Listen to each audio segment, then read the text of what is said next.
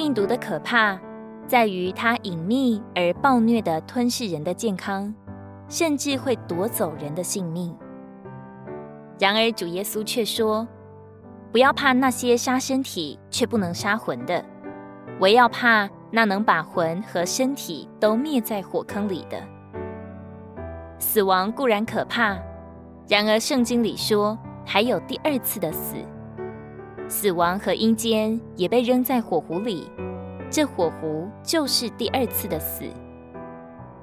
不信之人在千年国以后复活，并要在白色大宝座前受审判。无论谁不在生命册上，都要因不信而永远灭亡。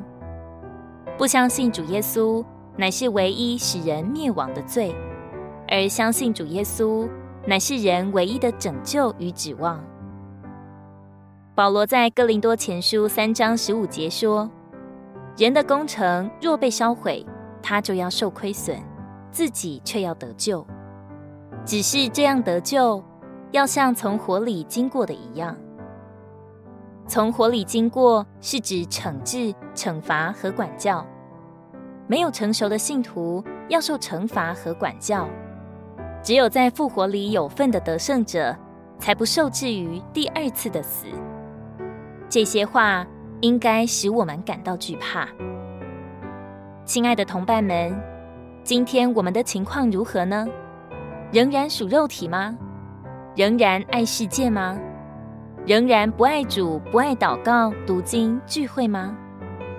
倘若这是我们的光景，当站在基督的审判台前时，我们要对主说什么？他又要对我们说什么呢？人短暂的一生，就是一个选择的过程。我们可以选择信主或不信主，也可以选择爱主或不爱主。只是每个人都必须为自己的错误选择付出沉重的代价。肉身的病患与痛苦，今生的损失和委屈，和要来的审判与惩罚相比的话，都是微不足道的。